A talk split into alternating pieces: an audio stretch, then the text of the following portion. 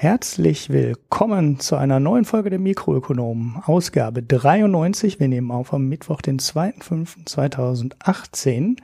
Und heute mal wieder eine relativ normale Folge. Und ich begrüße heute meinen Gast auch sofort direkt am Anfang und zwar auch mit Namen. Hallo Hanna.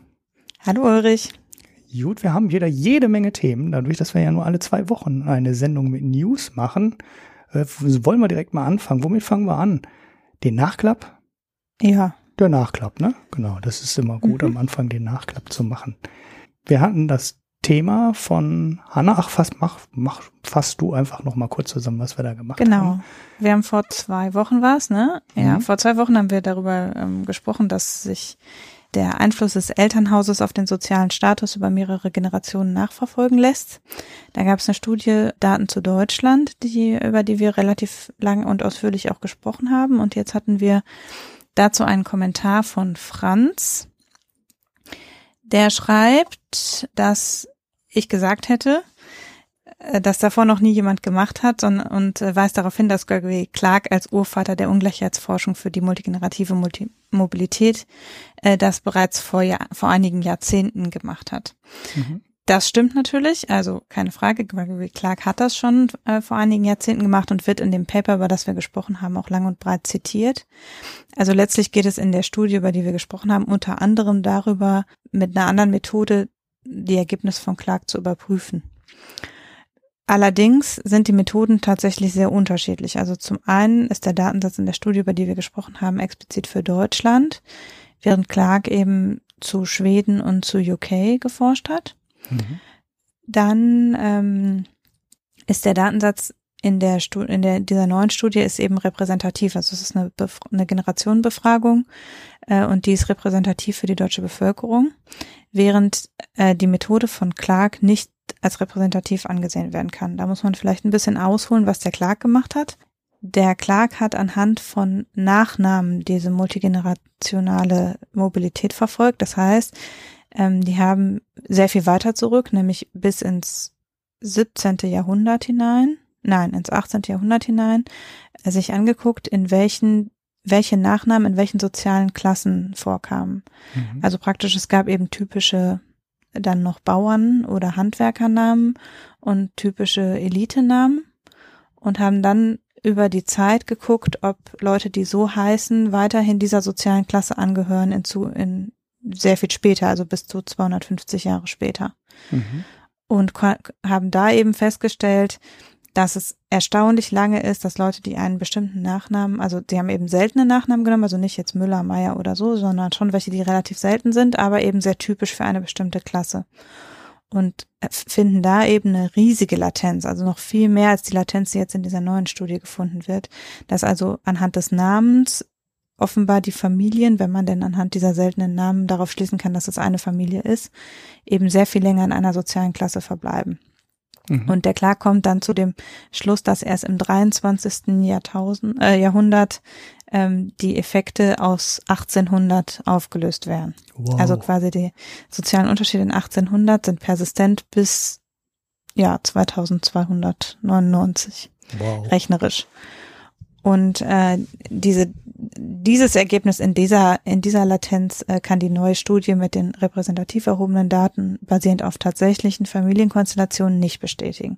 Also die finden eben dieses Ergebnis für vier Generationen, aber es endet eben auch nach vier Generationen. Mhm. Und ich denke, man kann auf Basis dieser sehr unterschiedlichen Methode die Ergebnisse am Ende nicht ganz, es wird ja nicht ganz genau das gleiche gemessen. Die Autoren der neueren Studie sagen auch nicht, dass Clark Unrecht hat. Sie sagen nur, dass eben diese Latenz vermutlich nicht so hoch ist, wie man das auf Basis der Namen schätzt, dass er aber eben recht hatte damit, dass er sagt, es ist nicht ein reiner Eltern-Kinder-Effekt, sondern man muss auf mehrere Generationen schauen, das reicht sich durch in den Familien. Das ist sein wesentliches Argument und das bestätigen die ja auch.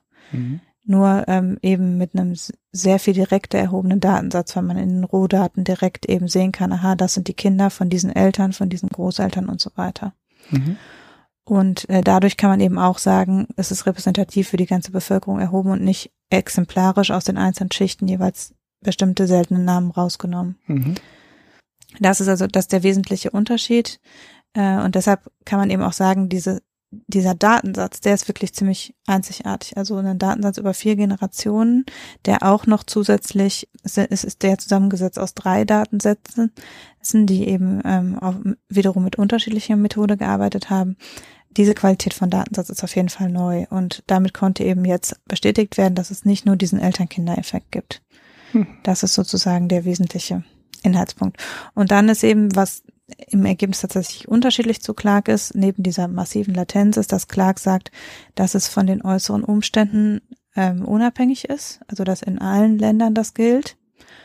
Und äh, das widerlegen die ja relativ klar. Also die sagen, dass es sehr wohl vom politischen Umfeld abhängig ist und ähm, die können das unter anderem auch deshalb sagen, weil deren Generationen die beiden Weltkriege umfassen. Mhm. Das heißt, sie können genau messen, dass die Generation, die den Weltkrieg erlebt hat, anders sozial mobil war als die Generation davor und danach und können daraus schließen, dass eben das politische Umfeld sehr wohl Einfluss hat. Mhm. In welche Richtung weist das denn ab durch den Welt? Äh, das, das ich glaube, dass sie das nicht sagen können. Also sie, ah, okay. die sagen nicht, dass es ähm, stärker oder schwächer ist, sondern nur, dass es einen Unterschied gibt. Für das andere, das können sie zumindest nicht empirisch eindeutig belegen, in welche mhm. Richtung. Ja, weil bei, es gibt ja so, bei Vermögensungleichheit gibt es ja durchaus so Untersuchungen. Da kannst du halt auch den Effekt von Weltkriegen sehen in der Vermögensungleichheit. Ja. Und zwar sinkt die. Ähm, also so Zeiten nach einem Weltkrieg sind die Zeiten mit der gesellschaftlich geringsten ähm, Ungleichheit. Und ja. die steigt dann, die steigt in normalen Zeiten halt immer weiter an. Und der Krieg vernichtet dann halt wahrscheinlich die Vermögen oder die Vermögen einiger Reicher und dadurch wird dann die gesellschaftliche Ungleichheit geringer. Da kann man jetzt natürlich direkt wieder darüber diskutieren, ob man äh, vor dem Gesichtspunkt äh, weniger Ungleichheit einstreben sollte, weil man äh, sieht ja, dass man die eigentlich, äh, also historisch bekommt man die eigentlich nur, äh, wenn die Reichen halt ärmer werden und äh, mhm. also oder ne, der Großteil des Effekts bekommt man dann da es hätte ja sein können, dass in die Richtung dann die soziale Mobilität äh, auch anders wird, ne? Also, also ich würde das vermuten. Ja. Also ich würde das vermuten aus dem Bauch heraus oder auch so, wenn, wenn ich jetzt so anekdotisch da herangehe, denke ich schon, dass es natürlich nach dem Krieg so ist, dass es zum Beispiel dadurch, dass es in vielen Berufen ja einen Mangel gab nach dem Krieg, weil natürlich viele gestorben waren, ähm, es sehr viel einfacher war, Berufslaufbahnen einzuschlagen, die vorher verschlossen waren. Mhm, ja. Es gab auch ja äh, in den, in den 60er und 70er Jahren gab es massive Förderprogramme, Leute, die schon einen Berufsabschluss hatten, noch irgendwie zu einem höheren Bildungsabschluss zu verhelfen, weil es eben einen Mangel gab an Menschen, die, also da wurden eben dann zum Beispiel Leute, die einen kaufmännischen Beruf erlernt hatten, denen wurde noch ein nachträgliches BWL-Studium ermöglicht, mhm. um eben da aufzufüllen, die die ähm, die weggefallen waren letztlich. Und auch für, für viele Handwerksberufe gab es dann so eine Sonderregelung, dass zum Beispiel Maurer einen verbesserten Zugang zum Architekturstudium hatten und also ne, so da gab es so Übergangsregelungen, so Fördermaßnahmen. Deshalb würde ich auch vermuten, dass es dass es zunächst eine, einen Anstieg der Mobilität nach dem Krieg gegeben haben muss aber der ist offenbar ja nicht persistent gewesen. Mhm. Weil es heute wieder, also weil es zwar insgesamt über die Zeit geringer geworden ist, aber ja immer noch sehr, dann hätte, also wäre es mit der gleichen Rate abge abgefallen quasi die ähm, Immobilität, dann müsste es heute sehr viel gerechter zugehen. Mhm. Aber ich würde auch vermuten, dass es eben aus dem letztlich aus dem gleichen Grund wie bei den Vermögen ist es natürlich auch beim Humankapital so, dass eben dann massiv Kapital vernichtet worden ist. Ja. Und äh, entsprechend eben dann da eine tendenziell egalitäreren Berufszugang gab. Hm. Naja, da kam dann bestimmt auch ein bisschen politischer Effekt dazu. Die SPD hat sich ja auch sehr lange dafür eingesetzt, äh, ja, für den zweiten Bildungsweg, ne, den hast du ja gerade schon angeschnitten, aber ja. auch für kostenfreie Schulung, äh, Schulen, Abschaffung des Schulgeldes, Zugang, niedrigere Zugangsbedingungen für Studium und das, das war ja gerade in den 60er, 70er Jahren ein richtig großes Thema. Und dass wir zu dem Zeitpunkt bestimmt auch nochmal dazu beigetragen haben, dass der Anteil von Arbeiterkindern an den Unis und äh, die Abitur gemacht haben, deutlich höher war als in den Jahrzehnten vorher. Aber seitdem scheint mir die Entwicklung eher wieder zurückzugehen. Oder zumindest gleich ja. geblieben. Also zurückgegangen weiß ich nicht, aber es ist eben von nahezu null zu einem bestimmten Prozentsatz und da ist es dann weitgehend verblieben. Übrigens, nebenbei bemerkt es in der Clark-Studie auch so, dass, da haben wir ja letztes Mal kurz drüber gesprochen mit den USA, ähm, dass eben die Einführung des des kostenlosen Bildungssystems, äh, die sagen das fürs UK, nicht dazu geführt hat, dass, also das haben wir für die USA und Deutschland diskutiert, wo ja Deutschland kostenlose Bildung hat, warum es bei uns nicht sehr viel besser ist. Und fürs UK zumindest finden die in dieser Clark-Studie, dass es keinen deutlichen Sprung gegeben hat durch den Zugang zu kostenloser Bildung. Aha. Also dass scheinbar eben der formelle Bildungszugang alleine ähm, ja, nicht ausreichend ist. Ja, ja, das Thema hatten wir damals, das hat genau. du damals schon alles gesagt, dass da möglicherweise Beziehungen und äh, ja, äh, Verhalten und äh, Beziehungsnetzwerk und so weiter vielleicht doch wichtiger sind als die eigentliche Qualifikation. Gut, dann haben wir den Nachklapp, genau. ne? Ja, auf jeden Fall danke für den Kommentar. Ja. Und wir verlinken dann die Studie von Clark auf jeden Fall noch, da kann man sich selbst davon ein Bild machen, wenn man Lust hat, sich da einzulesen oder weitergehend äh, sich das anzugucken. Ja, das war ja auch ganz interessant. Also ich finde das, äh, die, allein die Idee, dass über seltene Namen über äh, zweieinhalb Jahrhunderte äh, zurückzuverfolgen, finde ich schon einigermaßen spannend. Weil ja, das ist ähm, tatsächlich, wenn man so weit wirtschaftshistorisch relativ weit zurückreichende Studien machen muss äh, möchte, dann muss man sich ziemlich interessante Maße ausdenken. Also alle, die eigentlich versuchen, irgendwie über die letzten 50, 60 Jahre hinauszugehen, landen zwangsläufig bei zunächst auf den ersten Blick wirklich sehr abwegigen Maßen im Grunde. Mhm. Äh, ja, weil es halt quasi keine, also erst nach dem Zweiten Weltkrieg im Grunde in den meisten Industrieländern wirklich also wirklich breit erhobene Statistiken gibt. Mhm. Ja, du hast auch einfach kein Einwohnermeldeamt in den USA, da geht das ja schon los, ne? Ja, genau. Und ja, und dann ist eben die Bevölkerungsstatistiken waren total lückenhaft. Ähm, die Leute sind umgezogen und dann waren sie einfach verloren gegangen und äh, also so. Und äh, von daher ist es sehr, also richtig zuverlässige Daten ist total schwierig vor den, äh, im Prinzip vor dem Zweiten Weltkrieg. Mhm. Und dadurch, wenn man eben da wirtschaftshistorisch drangehen will, dann muss man sich dann solche Sachen ausdenken. Mhm. Spannendes Thema. Irgendwann auch schon mal was Interessantes drüber gehört, dass über die ganze Wirtschafts, ja, dass das so ein total, ähm, dass das ein Fach ist, wo sich äh, im, im Studium und auch der äh, Forschung eigentlich viel mehr drum gekümmert werden müsste. Mhm, Man sieht ja. dann teilweise, wie extrem da die Wissenslücken sind. Ja, mhm. Es gibt ja auch diese Rogoff-Studie, wo der mal versucht hat, den Schuldenstand zu messen und herauszufinden, äh, wann ist denn ein Schuldenstand zu hoch für ein Land wann wird es kritisch? So, das Ganze ist äh, sehr umstritten. Er hat halt auch Excel-Fehler gemacht und wahrscheinlich hält das nicht äh, stand äh, der äh, streng wissenschaftlichen Untersuchung. Was ich aber daran ganz interessant fand, ist, dass er der Erste war, der mal wirklich gezielt langfristig für so möglichst viele Länder versucht hat, diese Schuldenstände historisch überhaupt zu messen. Und das gab es einfach nicht. Ne? Es, ist, ja. es hat vorher nie jemand gemacht. Das heißt, keiner kann jetzt sagen, so, jetzt gehen wir mal äh, drei Jahrhunderte zurück und schauen, wie hoch war damals die Wirtschaftsleistung und wie hoch waren die Schuldenstände und wann sind die Länder dann pleite gegangen. Ne? Man muss, weil man muss halt weit in die Geschichte zurückgehen, um genügend Datenpunkte zu bekommen. Sonst ja. hat man halt wenig. Ne? Es geht halt nicht andauernd irgendwo ein Land pleite. Naja, und dann guckst du in die, in die wissenschaftlichen Quellen und du stellst einfach fest, da ist nichts. Ne? Also es gibt, das hat noch keiner im wirklich großen Stile alles gesammelt und berechnet und versucht, ne, sind ja dann auch keine Berechnungen, das sind ja dann auch eher Schätzungen, ne? aber es hat halt noch keiner gemacht und das war dann, ich weiß nicht, ob der Teil des Buchs wissenschaftlich, einer wissenschaftlichen Überprüfung standhält, aber vorher hat es halt auf, ja, auf jeden Fall noch nie jemand gemacht. Das fand ich eigentlich ziemlich bemerkenswert, dass es einfach nicht da war und er sich erstmal für seine Untersuchung die ganzen Daten alle besorgen musste. Gut, dann kommen wir mal äh, zurück aus der Geschichte in die, in die harte Gegenwart. Ne? Wir hatten ganz viele Geschäftszahlen. Ich weiß gar nicht, über welche ich erzählen soll. Und da ich ja jetzt heute äh, Tesla-mäßig aufgeworfen bin, weil die Zahlen kommen nach Sendungsende. ich hätte ja gerne was dazu gesagt, ne?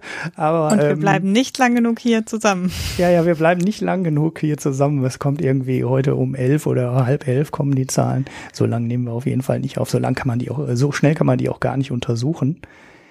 Aber ähm, wir hatten eigentlich alle großen, bis jetzt haben die Zahlen gemeldet aus den USA, also die, vor allem die großen ähm, Internetfirmen, Amazon, Apple, Google, Facebook.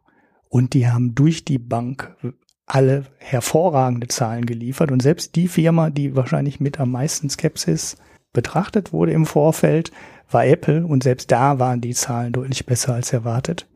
Und vor allem scheint Apple wieder auf den Wachstumskurs zurückgekommen zu sein. Und zwar auch eben auch nachhaltig. Die Zahlen habe ich mir so ein bisschen, ein bisschen mehr angeschaut.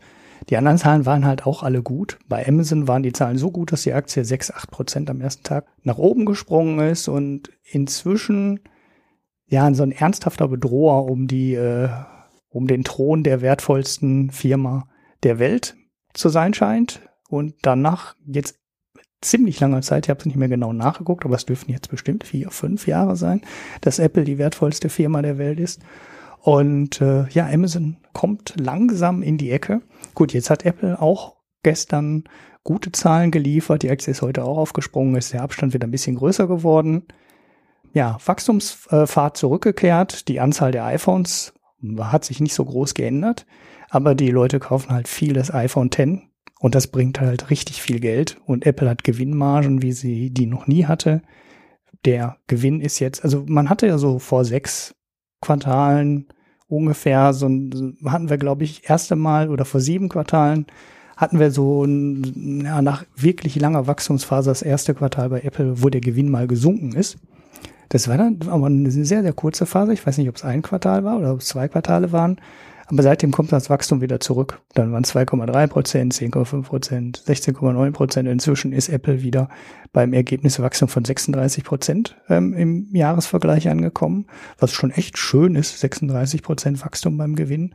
Und auch der Umsatz ist jetzt im zweiten Quartal, also im zweiten Quartal äh, des Geschäftsjahres 2018, erstes Quartal des Jahres 2018, also des Kalenderjahres, auch ähm, der Umsatz steigt schon wieder mit 17 Prozent und das war halt auch zwischenzeitlich, ne, waren die Wachstumsraten bei drei Prozent, fünf Prozent. Das ist also schon ähm, schon ganz schön und äh, ja zeigt, äh, dass manche Firmen, obwohl die Börsianer die mit sehr viel Pessimismus aufnehmen und da gab es ja Unmengen von Gerüchten, dass Apple ja, hat die Bestellung von Bildschirmen ähm, äh, eingeschränkt und da geht jetzt alles runter.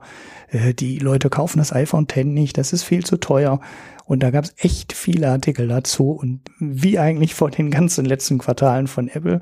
Du kannst diese die ganzen Berichte immer lesen und ähm, mit der Veröffentlichung des Geschäftsquartals äh, entsorgen, weil es war dann doch nicht der, der ähm, Kunde Apple, der seine Bestellung so massiv reduziert hat, sondern es war dann vielleicht doch irgendein anderer Smartphone-Hersteller, der die Bestellung ähm, reduzieren musste, weil die liefern ja meistens nicht nur an eine Firma, sondern halt an mehrere Firmen. Das ist so, also im Endeffekt kann man alle Zahlen ähm, ähnlich ähnlich abhandeln, weil die waren halt alle gut. Was ich noch ganz bemerkenswert finde, das habe ich letzte Mal in der Konjunkturfolge noch kurz angesprochen, ist, dass Google im abgelaufenen Quartal die Steuerquote von 22 Prozent auf 11 Prozent halbiert hat. Und das muss man sich mal überlegen. Das mhm. ist ein hochprofitabler Konzern. Und der hat jetzt eine Steuerquote von 11 Prozent. Ich wollte das in den Details noch nachschauen, ob das jetzt schon Effekt ist, der auf Trumps Steuerreform zurückgeht. Die ist ja eigentlich zum, Jahres, zu, zum Jahresende umgesetzt worden oder ob da irgendwelche anderen Effekte hinterstecken. Aber trotzdem finde ich eine sehr, eine sehr interessante Zahl und eigentlich bei einer Firma, die so viel Geld verdient, ähm, nicht nachvollziehbar. Das kann eigentlich für keinen ja. gut sein, wenn eine Firma, die so viel Geld verdient, nur einen so niedrigen Steuersatz hat. Das ist echt beachtlich. Ja, also es, äh, es haben auch normale Firmen nicht. Ne? Das ist ja immer noch das Irre. Andere Firmen kommen nicht auf so ein Niveau, wenn die was äh, ja, was Handfestes machen. Ne? Das, das heißt, das scheinen mir immer noch ja, Geschäfte zu sein, die irgendwie, wo irgendwie mit Lizenzen getrickst wird, mit Steueroasen getrickst wird.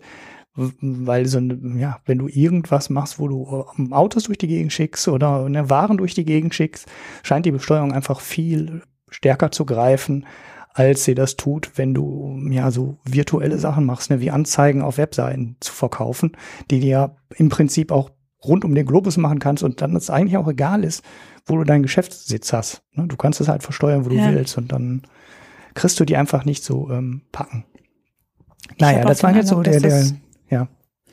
Also ich, ich bin immer nicht so sicher, inwiefern da auch auf Seiten der Steuerbehörden oder derjenigen, die dann so Steuerreformen machen, wirklich auch ein Mangel an Wissen um die Struktur dieser, dieses Geschäfts ist. Mhm.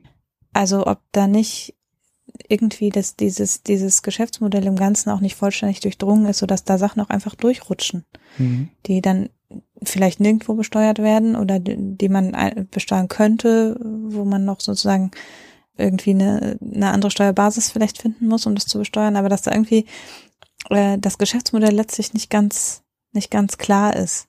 Mhm. Also für mich macht sich das immer so ein bisschen jetzt äh, fernab von der Besteuerung an der Frage nach der Produktivität und der Produktion dieser Unternehmen fest, wo dann ja gesagt wird, ja, das ist ja, ich habe ja mit Marco schon mal länger über das Thema Produktivität gesprochen. Im digitalen Zeitalter wird das ja falsch bewertet, weil die Unternehmen ja sozusagen nichts Handfestes produzieren, was ja nicht stimmt. Die produzieren was, die setzen dafür Arbeitskraft ein, man kann das messen. Aber man misst es eben nicht da, wo es verkauft wird einerseits. Also die Arbeitskraft ist vollkommen woanders als da, wo dann das Produkt verkauft wird. Mhm.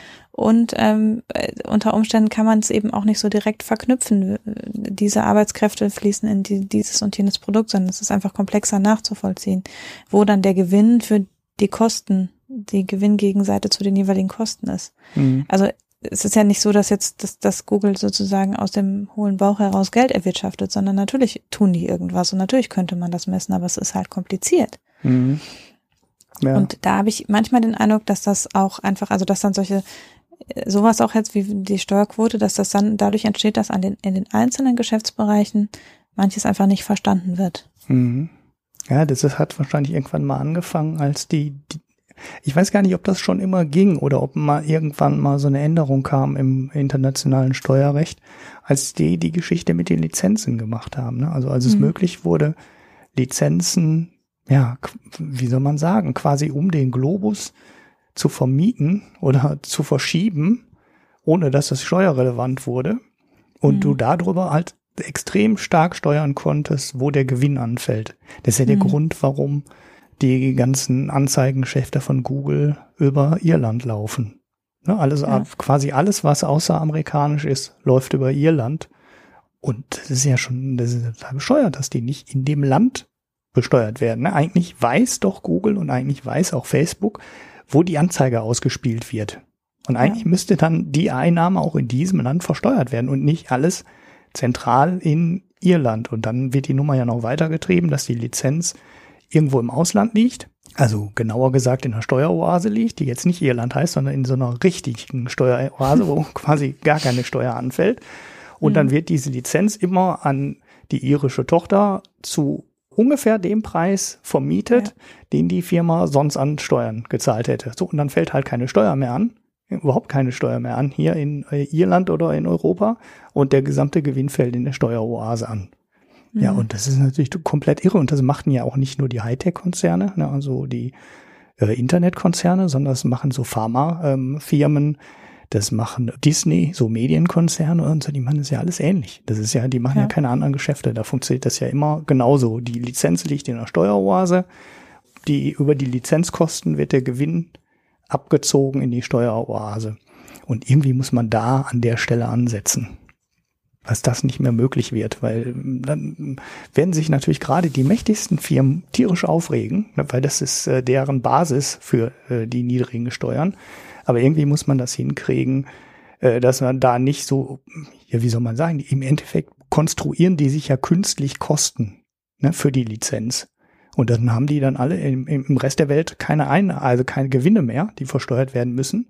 Das ist ja das große Problem, was ich immer gesehen habe bei ähm, der Andersbesteuerung von Apple. Ne, da gibt's ja diese lange mhm. Diskussion. Mhm. Ähm, Apple muss ja jetzt auch das Geld für die EU auf so ein äh, bezahlen. Also die zahlen es jetzt auf so ein Treuhänderkonto ein, weil äh, jetzt gerade so die EU will das Geld haben, Irland will das eigentlich nicht einziehen und Apple sagt, wir müssen das gar nicht zahlen, weil wir haben gültige Verträge. So jetzt mhm. geht das Geld erstmal auf so ein Treuhänderkonto. Aber das ist äh, ja eigentlich sollte das äh, eigentlich sollte das nicht gehen mit den Lizenzen. Ne?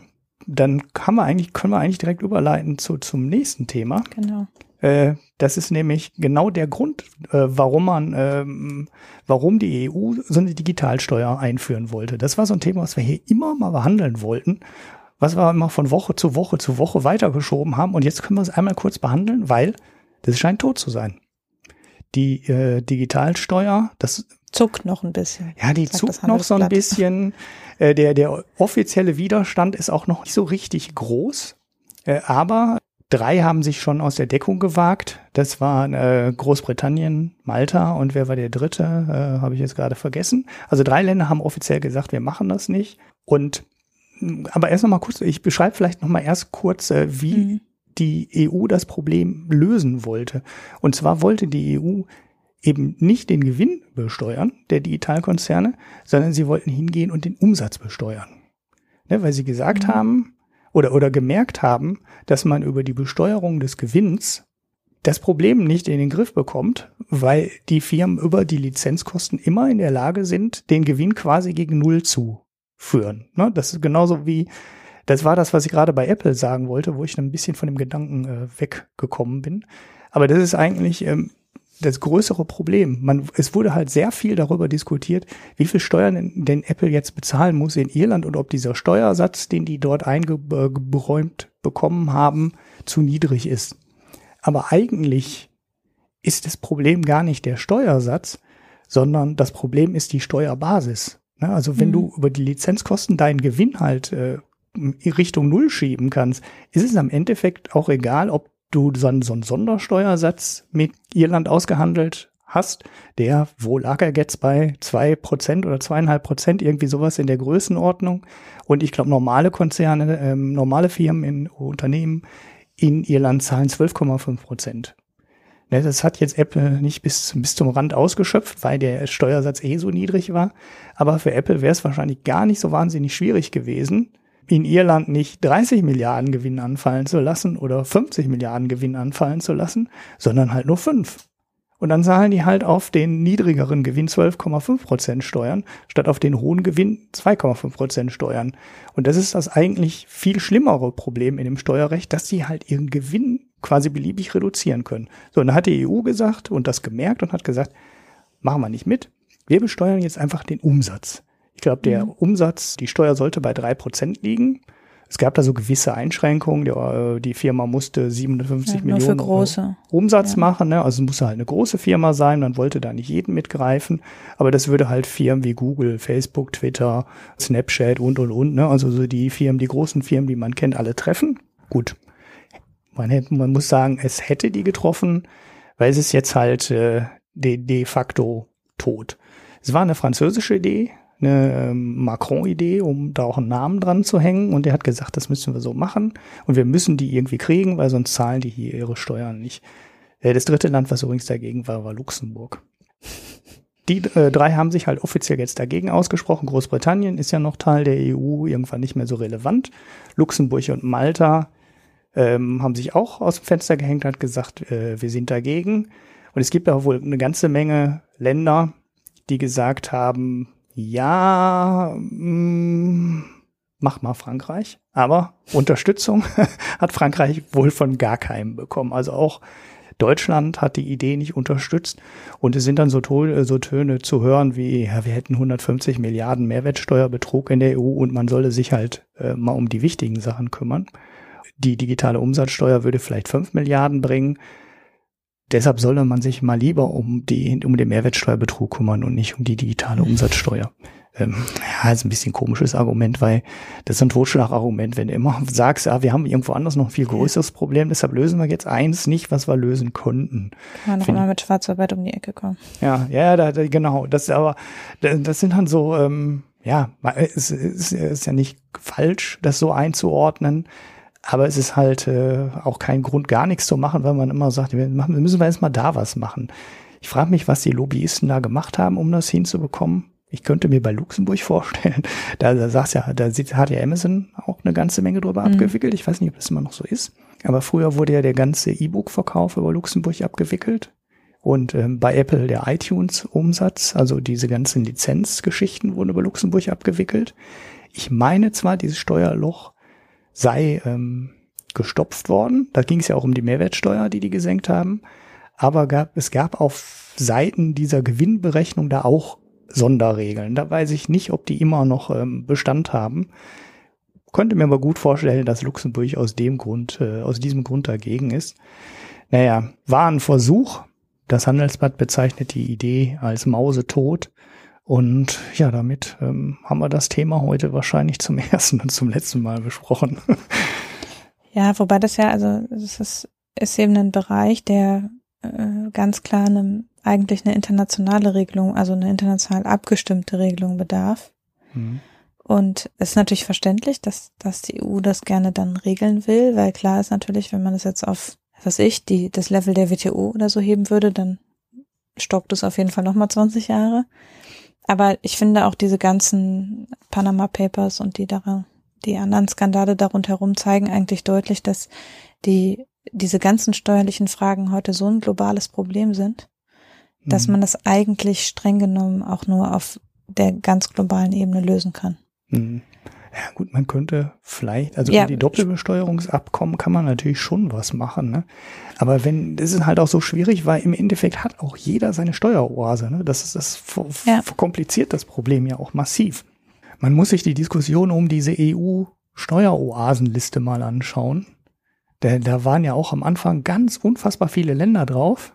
Und äh, am Ende waren, weiß nicht, unter zehn, glaube ich, drauf. Ne? Das war eine, also eine unfassbar kleine äh, ja. Zahl, die am Ende auf dieser Liste standen. Und da waren ja schon am Anfang riesige Lücken drauf. Da fehlen ja schon am Anfang Länder, wo man sich gefragt hat, warum stehen die jetzt nicht da drauf? Ne? Also da weiß doch jeder, dass in der Stadt von den äh, 1000 bestbezahlten Leuten, die da arbeiten, sind äh, 490 Anwälte und 490 äh, Wirtschaftsprüfer. Ne, und die, die ganze Insel lebt davon, sich auf diese Steueroasentätigkeit ähm, eingeschossen zu haben. Und es hat ja wirklich jedes Land äh, die Steueroasen. Ne? Also wir kennen die, die, die Briten haben's ne? in, in den Kanalinseln und die ähm, Niederlande hat's in der Karibik mehrere direkt, äh, ja, auch ein ganzer Haufen, ne? Äh, mhm. wo, wo du dann auch alle findest. Die USA haben mit Delaware eine Steueroase im eigenen Land. Wir hatten hier, glaube ich, auch mal als Thema im Podcast vor, vor langer Zeit schon Madeira, die sehr lange eine 0% Steueroase waren von Portugal mit Segen der EU. Ne? Also das war nicht so, als äh, wüsste da äh, niemand, was da getrieben wird und diese Steueroasen seien alle total geheim. Nein, da haben die Portugiesen ganz offiziellen Antrag gestellt und haben gesagt, ja, hier Madeira ist äh, wirtschaftlich total unterentwickelt und wir haben da nur Tourismus und das ist alles, äh, wir brauchen da andere Wirtschaft hin und wir würden da gerne so eine Steuersonderzone aufmachen. Und hat die EU gesagt, ja, macht mal. Und dann haben die gesagt, wir nehmen 0% Steuern.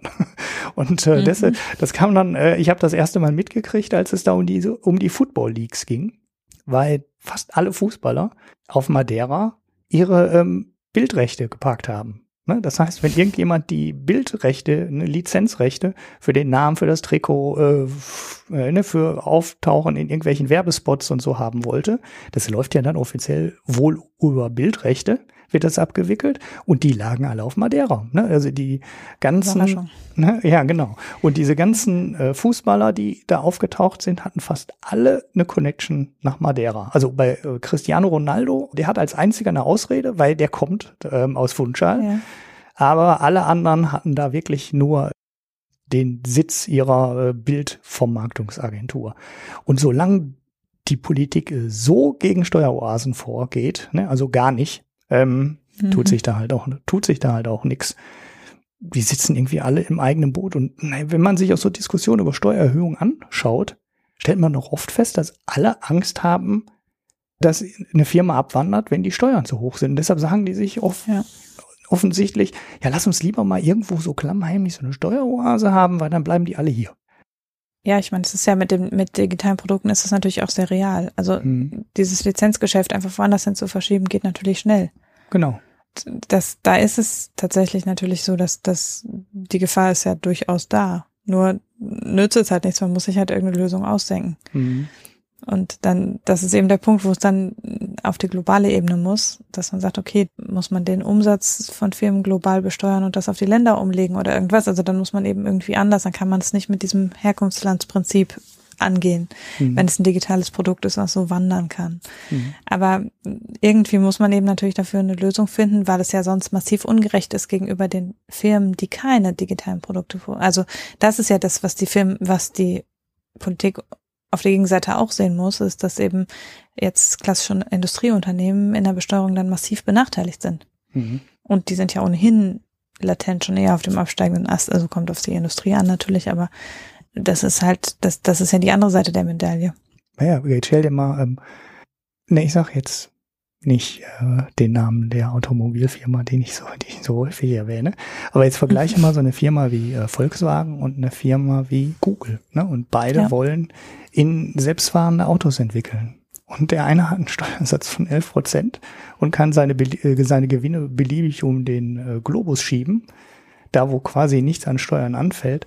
Und VW mhm. ist ja, also ich, ich, ich kenne den Steuersatz von VW nicht und die können natürlich über die Verrechnungspreise ähm, ein bisschen die Steuern in Länder schieben, äh, wo sie wo niedrigere Steuern sind.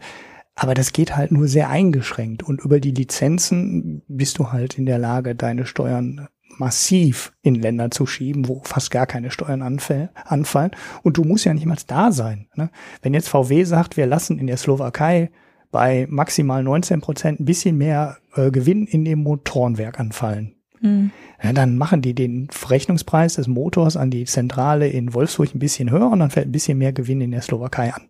So, da, da hast du einen gewissen Einfluss, aber der ist halt ziemlich überschaubar, was du dann an den Stellen drehen kannst. Und du hast ja auch Vergleichswerte, ne? Du weißt, was aus den anderen Fabriken der Motor kostet. Und du kannst dann halt nicht hingehen und in dem einen Land für den Motor 1800 Euro abrechnen und in dem anderen Land 2800 Euro. Das glauben dir dann halt die Steuerprüfer irgendwann nicht mehr. So, mhm. das heißt, du, du kannst da nichts machen, aber bei den Lizenzen kannst du ja ansetzen, was du willst. Also fast ansetzen, was du willst. Und du kommst, du kannst es halt viel, viel extremer spielen, als du das Spiel mit äh, realen Waren spielen kannst sobald ja, du anfängst eben. mit Lizenzen zu spielen. Ja, das kommst du wahrscheinlich wirklich nur ähm, auf der globalen Ebene dagegen an. Und vor allem ähm, müsste auch irgendwie so ein Konsens sein, dass man die Steuern haben will und nicht jeder, jedes Land für sich alleine Angst davor haben, äh, die eigene Industrie oder die eigenen Unternehmen ähm, zu schädigen. Gut. Das war jetzt aber oh. genug zu dem Steuerthema. So lange wollten wir gar ja. nicht darüber sprechen. Dann haben wir die großen Sachen von mir. Nee, wir wollten alle, noch über ne? Wasser reden. Ach ja, das Wasser haben wir noch als kleines Thema. Auch das ist ein schönes Thema. Erzähl du mal dazu. Das hast du in die Shownotes geworfen. Das fand ich witzig. Also eigentlich ist es ja, gar nicht also, witzig. nee, witzig ist es nicht. Es ist ein bisschen, also ähm, es geht wie an vielen, in vielen Lebensmittelskandalen um die Firma Nestlé. Mhm. Ähm, es ist ja relativ bekannt, dass es, äh, dass Nestlé nennenswerte Wasser ähm, Armut in einigen Entwicklungsländern hervorruft durch ähm, extensive Ausbeutung der lokalen Wasserressourcen in der Produktion. Aber ganz neu ist, dass Nestlé auch im quasi Heimatland Frankreich äh, offenbar ähm, eine kleine Stadt trockenlegt, nämlich äh, die Stadt Vittel, wo das gleichnamige Wasser herkommt. Also bereits seit den 90er Jahren, glaube ich, ähm, hat Vittel ein jährlich sinkendes Wasserlevel von 30 Zentimetern pro Jahr. Oh, also ja. im Grund, im Grundwasserspiegel. Mhm. Das ist schon ziemlich beachtlich. Viel, also da, ja. da können die rheinischen Tagebauten mithalten, glaube ich. Aber äh, ansonsten ist es schon ziemlich, ziemlich viel und ist jetzt über zehn Meter niedriger als noch vor 40 Jahren. Ne, der, äh, der Wasser, also der Grundwasserpegel. Und das liegt wohl daran, dass ne, die Stadt Vitell hat nur 5000 Einwohner und die leben halt von dieser Quelle, die auch das Mineralwasser, ähm, also deren Leitungswasser kommt aus der gleichen Quelle wie das Mineralwasser. Mhm. Und äh, Nestlé äh, pumpt eben jährlich etwa eine Million Kubikmeter Wasser für die Mineralwasserproduktion ab. Und weitere 800, nein, 600.000 Kubikmeter gehen äh, an eine lokale Käserei. Und damit ungefähr die Hälfte des jährlichen Wasserverbrauchs geht halt auf diese beiden Unternehmen zurück und die 5000 Einwohner von Vitell kriegen quasi nur den Rest und es ist wohl so, dass Vitell schon, äh, dass Nestlé schon seit einigen Jahren äh, seine sein Wasser, seine Wassernachfrage um 20 Prozent reduziert hat, aber dass eben immer noch es eine jährliche Übernachfrage nach, also Überabbau von Wasser in, in Vitell von etwa 800.000 Kubikmetern, also fast genau dem Verbrauch von Nestlé gibt. Mhm. Und ja, und jetzt ist es wohl so, dass langsam der Grundwasserspiegel so niedrig ist, dass es nicht mehr äh, rentabel ist, das als normales Leitungswasser zu nutzen. Also für Nestlé lohnt es sich natürlich weiterhin, weil es Mineralwasser zu einem sehr viel teureren Preis verkauft wird als das Leitungswasser.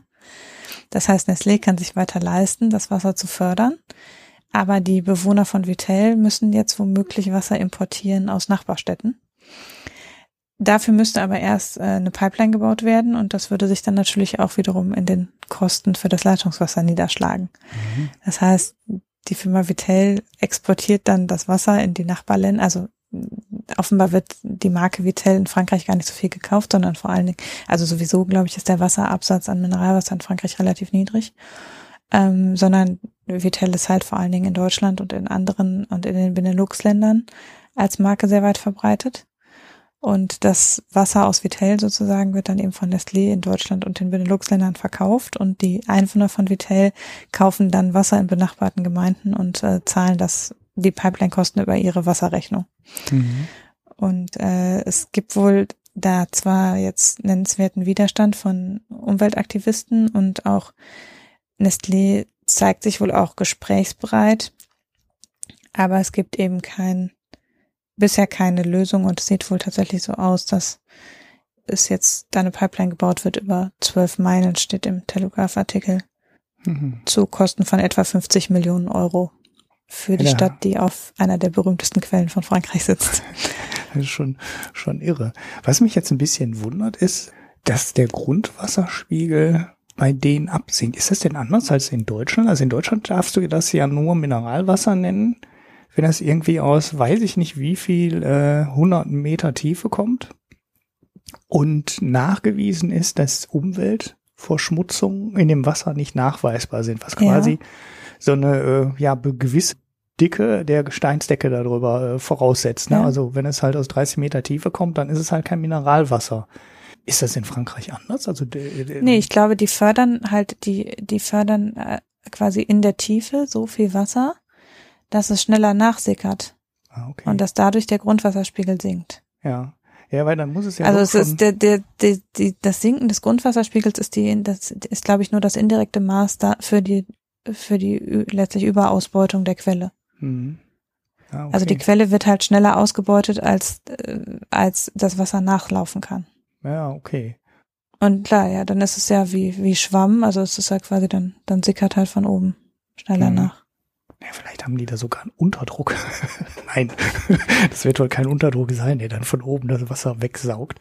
Aber mich wundert, dass das so direkt einen Einfluss auf, auf den Grundwasserspiegel hat. Dass es irgendwo anders so ist, klar, aber ich, ähm, also es gibt ja auch sehr viel Wasser einfach, ne, wo es, wo da nicht Mineralwasser draufsteht. Ja. Da ist es ja nachvollziehbar. Also in der in der dritten Welt, wenn Nestle da einen Brunnen bohrt, ähm, da zeichnen sich halt darüber aus, dass sie einfach die tiefsten Brunnen haben und dann pumpen die halt ab wie die Iren, packen das in Plastikcontainer und verkaufen das Zeug dann.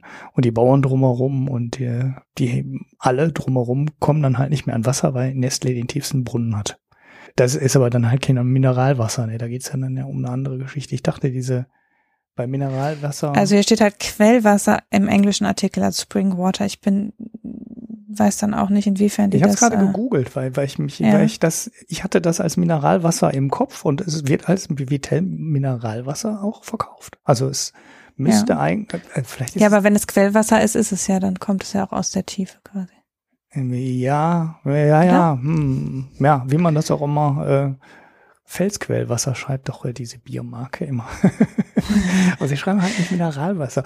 Naja, äh, vielleicht ist, bin ich auch einfach nur der Werbung von den deutschen Mineralwasserfirmen auf. Äh, Muss, ja. Ich, ich habe den Satz auch im Kopf, ja. Ja, und ist es gar nicht, das ist gar nicht so, gar nicht so toll. Und die erzählen uns da nur was, wie toll das deutsche Mineralwasser ist. Weil logischerweise müssen die uns was erzählen, sonst wird's ja keiner kaufen. Weil eigentlich ist es ja total bescheuert eigentlich, dass das weil, äh, ähm, Wasser aus der Leitung in Deutschland ja überall von so hoher Qualität, dass es überhaupt gar keinen Sinn macht, Wasser irgendwo 100 oder 300 oder 500 Kilometer entfernt abzufüllen und quer durch Deutschland zu karren.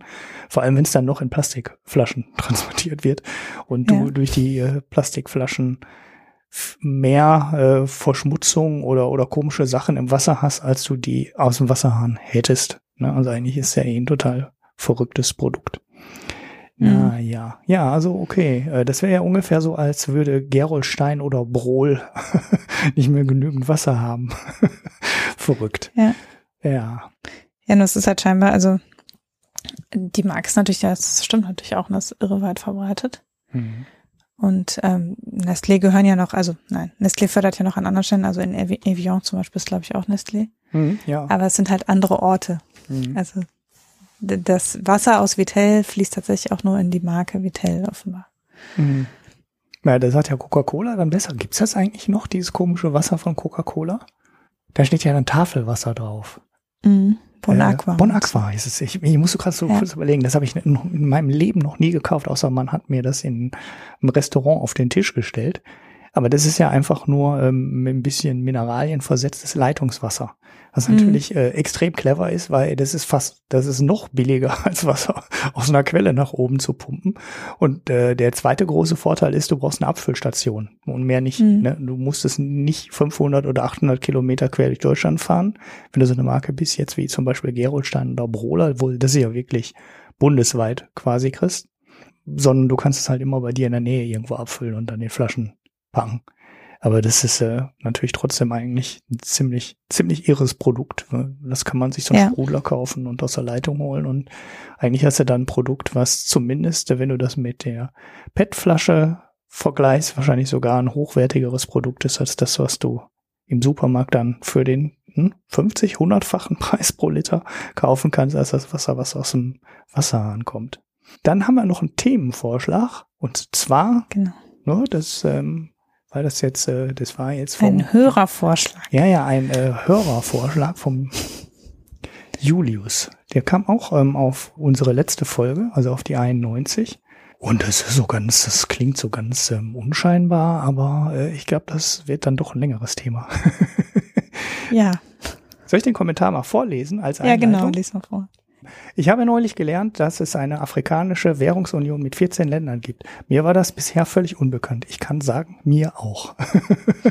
ich wusste da echt gar nichts drum. Vielleicht könnt ihr das mal zum Thema machen. Ich habe mich mit einem Senegalesen unterhalten, der eher dagegen war.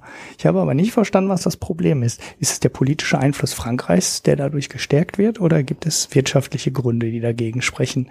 Der Kurs der Währung ist an den Euro gekoppelt. Ist das ein Problem? Außerdem wünsche ich mir eine genauere Erklärung zu den gekoppelten Währungen. Ich habe das mal so, ähm, das ist jetzt, das lassen wir mal weg. Äh, den Teil. So, mhm. der erste Teil ist, glaube ich, ganz interessant und du hast zum Glück die Zeit genommen, dich da mal richtig einzulesen. Ja, also ich wusste, dass es diese Währungsunion gibt. Ja, es gibt sogar noch mehr. Also ah. man kennt sich relativ, also das ist wirklich diese lokalen verschiedenen Zusammenschlüsse in, in Afrika, da gibt's halt eine ganze Handvoll.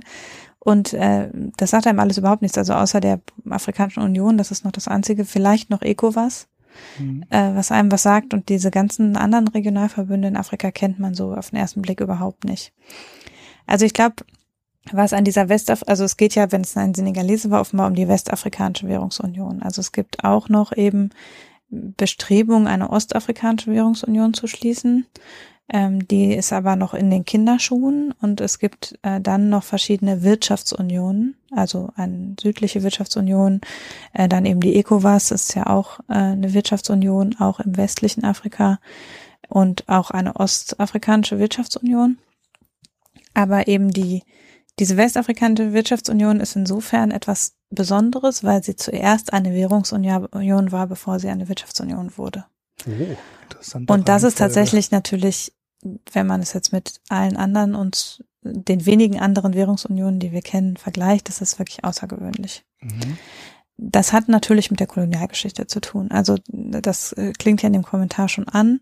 Das ist im Grunde geht es darauf zurück, dass diese Länder alle mal den Franc hatten.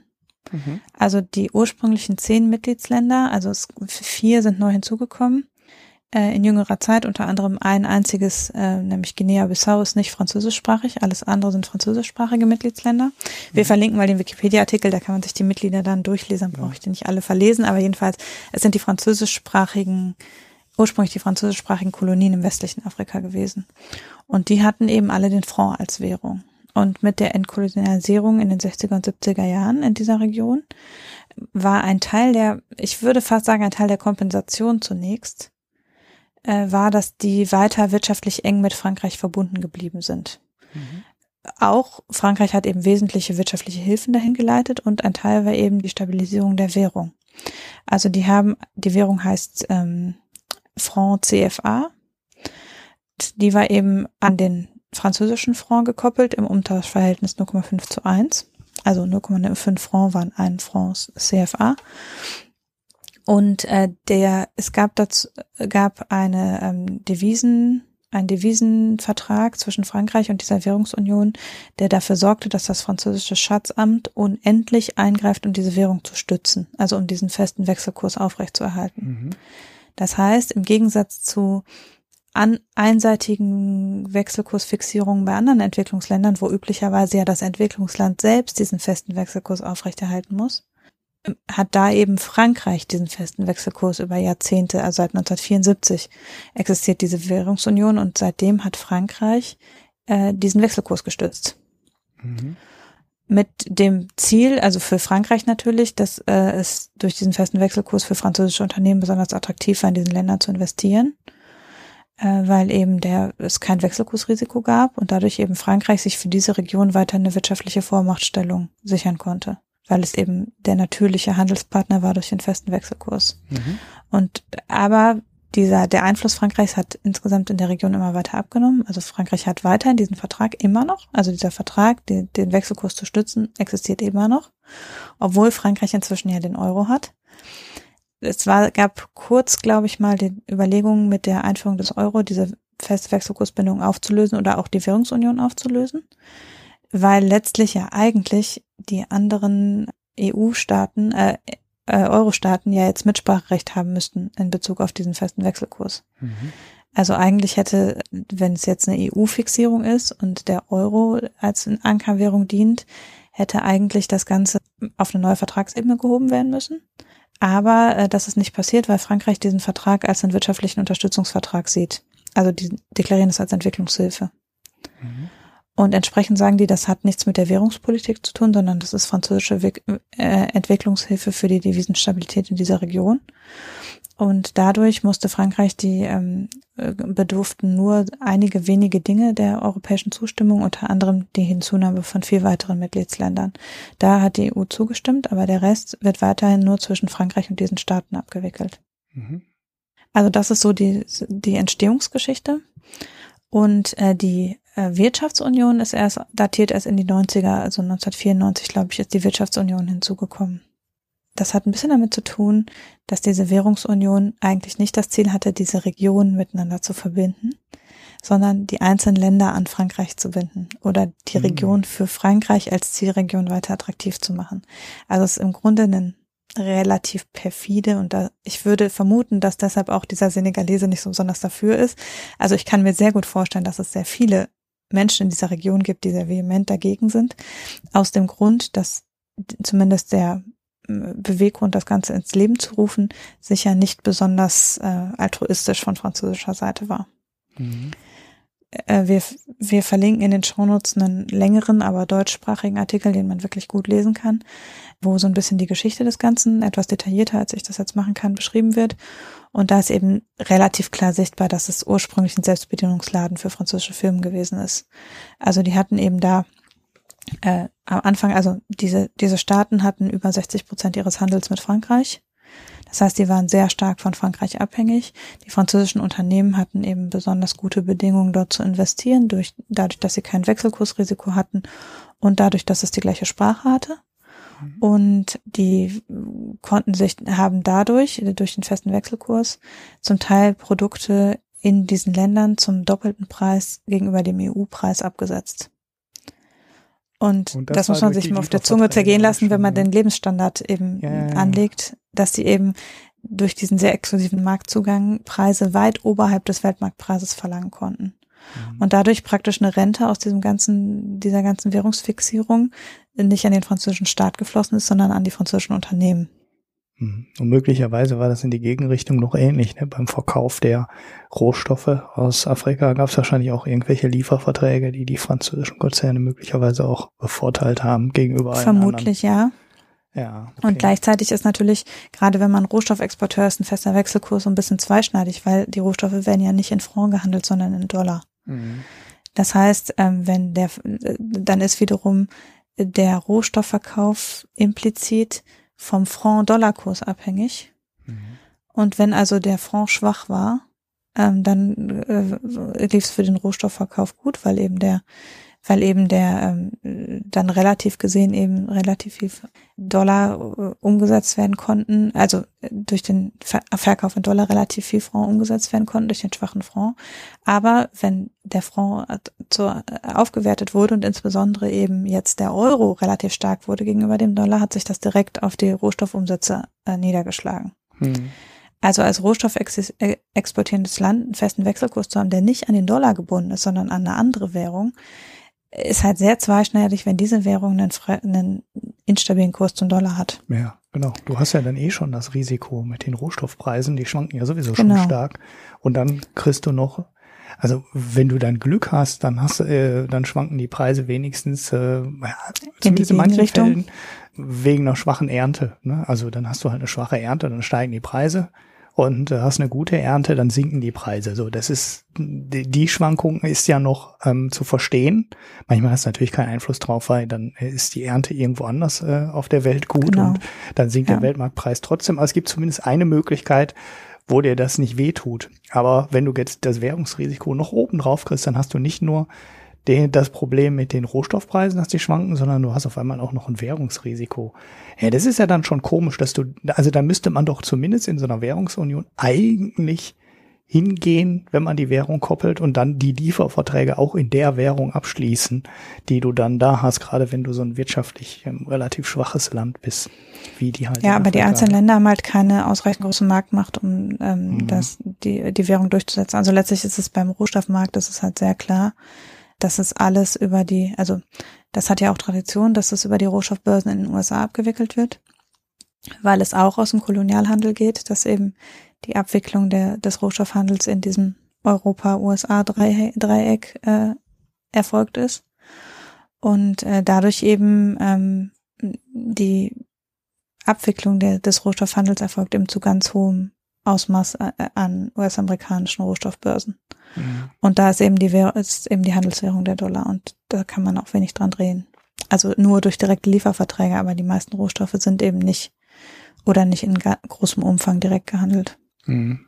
Na ja, gut, das wäre natürlich eine tolle Geschichte dann für so Fairtrade-Anbieter, ne, wo dann direkt die, der Kakao oder ähm, der Kaffee, ich weiß gar nicht, ob Kaffee jetzt da in die Region fällt, wahrscheinlich eher nicht, ne? Das ist wahrscheinlich eher Ostafrika dann direkt auch in Euro abgenommen wird, ne? so dass du dann im Land bist, was an den Euro gebunden ist ja. und dann auch direkt einen Liefervertrag hast, der auch in Euro ist, damit das risikolos ist. Aber das passiert halt nicht. Ne? Man sieht ja auch Fairtrade mhm. passiert ja de facto auch nicht. Also klar, der Anteil steigt immer noch, aber wenn man sich anschaut, das was das an, ausmacht prozentual, ist das ja immer noch ein Witz. Ne? Also, also und um's, um das Ganze noch zu komplizieren, also um noch weitere Dinge, die schlecht sind für, für die äh, Westafrikanische Währungsunion zusätzlich, muss man sagen, die EU ist ja schon kein optimaler Währungsraum. Also schon die Eurozone ist im Grunde zu divers, um eine gemeinsame Währung zu haben. Mhm.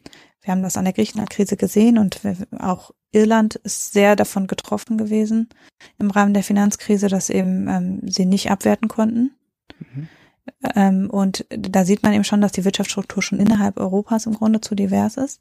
Und wenn man sich jetzt diese Länder anguckt, wir haben da Länder, die an der Küste liegen, Länder, die nicht an der Küste liegen, totalitäre Regime, demokratische Regime, ähm, also da im westlichen Afrika, ne? klar. Mhm. mhm. Ähm, dann sind da Länder, die Rohstoff exportierend sind, Länder, die klassische Agrarstaaten sind, Länder, die eher vom Tourismus leben, wie Togo, die Elfenbeinküste, das Senegal unter Umständen, also da sind welche, die haben einen hohen Tourismusanteil. Im Tourismus ist ein fester Wechselkurs zum Beispiel dann sehr ganz gut. Mhm. Gerade auch zum Euro, weil der EU-Tourismus, wenn größer ist als der aus anderen Regionen der Welt. Aber das trifft eben für unter Umständen die Agrarstaaten der Region überhaupt nicht, dass der feste Wechselkurs von Vorteil ist zum Euro. Und dadurch haben die eben, also die sind in ihrer wirtschaftlichen Struktur unterschiedlich, sind sehr unterschiedlich groß die Elfenbeinküste und das, der Senegal sind wahnsinnig groß im Verhältnis zu Guinea-Bissau und Benin. Die sind in ihrer Wirtschaftskraft, liegen, die, liegen da Welten dazwischen. Im Bruttoinlandsprodukt pro Kopf liegen Welten dazwischen. Wir haben im Grunde welche, die fast Schwellenländer sind und welche, die am alleruntersten Rand der Einkommens, der weltweiten Einkommensverteilung liegen. Also Benin zum Beispiel liegt wirklich unfassbar weit unten in der Einkommensverteilung. Und dadurch hast, ist es klar, diese Länder können nicht eine gemeinsame Geldpolitik, also die sind wirklich überhaupt nicht dafür gemacht, eine gemeinsame Geldpolitik zu haben. Mhm. Und schon gar nicht sind sie dafür gemacht, die Geldpolitik der EU zu haben. Mhm. Und de facto über eine Währungsbindung hat man ja die Geldpolitik desjenigen Landes, an das die Währung gebunden ist. Ja. Also wenn die EU entscheidet, dass wir hier unsere Konjunktur fördern müssen und entsprechend und entsprechend niedrige Zinsen zu wählen sind oder umgekehrt, wenn wir hier einen wirtschaftlichen Aufschwung haben und die Inflationsraten höher gehen und die EZB deshalb gegensteuert mit einem höheren Zins, mhm. dann ist das fast sicher für diese Region nicht das Richtige. Mhm. Und die können aber nichts machen. Man ist bei einem festen Wechselkurs, hat man keine eigene Wahlmöglichkeit mehr über den eigenen Zinssatz. Mhm. Wie sieht das denn aus? Also bei, bei der Euro-Krise war das große Thema Leistungsbilanzunterschiede. Ne? Also das große, der, der Auslöser in Griechenland war ja das über ja quasi ein Jahrzehnt aufgebaute Defizit, dass die Griechen sich äh, ja ähm, quasi da angespart hatten, also negativ angespart hatten, weil sie jedes Jahr mehr ähm, Güter und Dienstleistungen im Ausland ähm, gekauft haben, als sie ans Ausland verkauft haben. Mhm. Wie sieht es denn da aus äh, bei den äh, westafrikanischen Staaten und der EU? Ist das äh, halbwegs ausgeglichen oder äh, klafft das dann auch so extrem auseinander? In Griechenland ging es ja dann am Ende oder zum Hoch- oder Tiefpunkt, je nachdem, aus welcher Sicht man das betrachten möchte, ging es ja ja um äh, richtige äh, Anteile am BIP, aber da ging es halt nicht um ein kleines bisschen Geld, sondern da ging es ja um, weiß nicht, sieben, acht, zehn Prozent des BIPs was äh, jedes Jahr äh, mehr ausgegeben wurde in Griechenland, als in, ans Ausland verkauft wurde. Ist es da in Afrika auch so extrem? Weil wenn es so extrem wäre, müsste man sich ja schon fast fragen, warum hält denn das noch?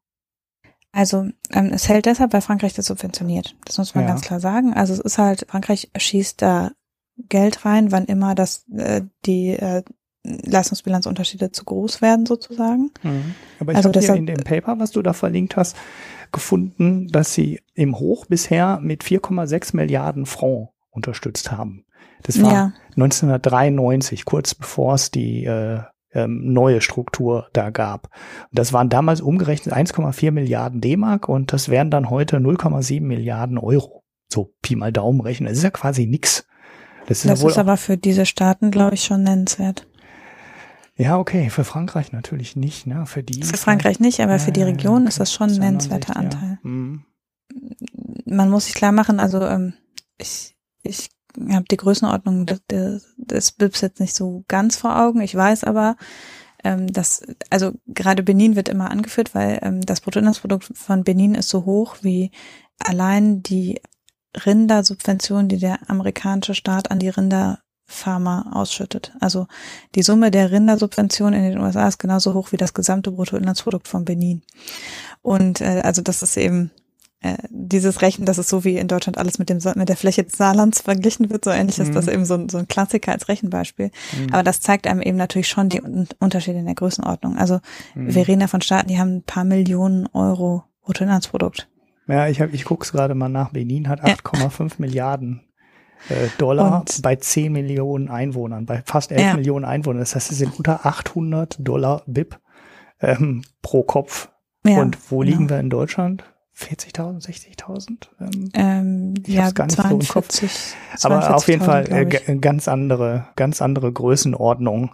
Ja, das ist natürlich dann schon ein sehr, sehr armes Land. Ja, ja. also ich glaube, Benin ist in der Währungszone noch das ärmste. Wie gesagt, der Senegal ist nicht, ist kein Vergleich damit zum Beispiel. Mhm. Interessant ist ja, dass Ghana, was ja auch in der Region liegt, aber ja nicht französischsprachig ist, ist bisher nicht Mitglied in dieser Union und ist sozusagen da so ein Gegenspieler oder der große Gegenspieler quasi, wo immer noch auf dem Papier steht, ob man es nicht vielleicht doch das Ganze zusammenführen könnte, jetzt wo man eben eine stärkere Integration in der Region auch möchte, wäre es sinnvoll, Ghana hinzuzunehmen. Bisher war es eben ganz klar so, dass Frankreich auch innerhalb der Region eher eine Abgrenzung geschaffen hat. Also dass durch diese Währungsunion die französischsprachigen Staaten enger miteinander gekoppelt waren und sich eben auch gegen ihre direkten Nachbarn, im Grunde gegen ihre direkten Nachbarn stärker abgeschottet waren als gegen Europa. Mhm. Weil eben durch Frankreich quasi so einen direkten Kanal Richtung Europa gab und das ist genau, das sind ja genau die Muster, die aus der Kolonialzeit kommen. Also das ist ja das oder eins der großen wirtschaftlichen Probleme von Afrika ist, dass der Binnenhandel sehr viel geringer ist als der Handel mit Drittländern. Mhm. Also äh, sieht man eben auch, der Handel innerhalb dieser Währungsunion ist auch heute noch, glaube ich, irgendwie um die 10, 15 Prozent ja, des Gesamthandels gelesen, der Union. Prozent, das ist quasi gar nichts. Ne? Das heißt, genau, also die handeln, die EU äh, im Vergleich handelt 60 Prozent unter sich quasi vom gesamten mhm. Handel und die handeln halt 12 Prozent unter sich und der Rest geht zu großen Teilen in Richtung EU. Ja. Und das ist halt, das ist, ist eben nicht wie eine Währungs- und eine Wirtschafts- und Währungsunion eigentlich funktionieren sollte. Mhm. Also die, es gibt zwar jetzt Bestrebungen, dass die Integration innerhalb der Region zu verbessern und sie hat sich schon verbessert, mhm. aber das ist eben, im Grunde ist die Struktur nicht dafür gedacht gewesen. Ja. Weil dafür, äh, sonst hätte man es mehr anhand der, also nicht einfach alle französischsprachigen Länder in einen Topf geworfen und die haben sich zusammengeschlossen, sondern dann hätten vielleicht eher die, die eh schon viel miteinander handeln, sich zunächst zusammengetan. Mhm. Und eben aber über die Sprachgrenzen hinweg und über die ehemaligen Kolonialherren hinweg. Aber so hat man eben die zusammengeworfen, die ja eher auch miteinander, also das der Kolonialhandel funktioniert ja ein bisschen wie früher auch die Sowjetunion, dass die einzelnen Staaten relativ segmentierte Dinge für die für den Kolonialherrn produziert haben. Also aus dem einen Land wurde eben ein Produkt hauptsächlich nach Frankreich exportiert und aus dem nächsten ein anderes. Mhm. Das heißt, sie produzieren auch traditionell Dinge, die sie gegenseitig überhaupt nicht brauchen können. Okay. und das ist, das ist nach dem Zusammenbruch der Sowjetunion auch ein großes Problem gewesen, dass keines dieser Länder eine Wirtschaftsstruktur hatte, die irgendwie kompatibel war mit einem nicht völlig durchstrukturierten Handelssystem. Und das war in, der Kolonialzeit auch so. Jetzt ist es natürlich schon länger her. Das heißt, die kommen da ein bisschen raus. Und Frankreich hat sich eben immer mehr zurückgezogen und immer weniger auch wiederum, also das System war ja so, die exportieren billige Rohstoffe in Richtung Frankreich und kriegen überteuerte Produkte aus Frankreich. Mhm. Also Konsumgüter und, äh, und äh, Maschinen und so weiter kamen aus Frankreich und wurden da eben überteuert angeboten. Und äh, für Frankreich ist aber diese Region lange nicht mehr so wichtig. Frankreich handelt eben auch größtenteils mit der EU. Und entsprechend hat Frankreich sich da vom Markt zurückgezogen und die asiatischen Staaten, insbesondere China, sind eben stärker da auch in den Markt reingegangen. Und deshalb äh, lösen sich diese Muster langsam auf, aber das ist eben, das Muster ist durch diese Union eher zementiert worden.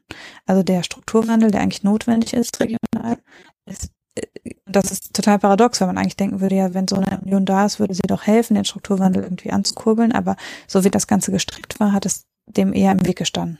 Mhm. Trotzdem haben, das muss man auch sagen, hat diese Währungsunion für die Staaten Vorteile gehabt.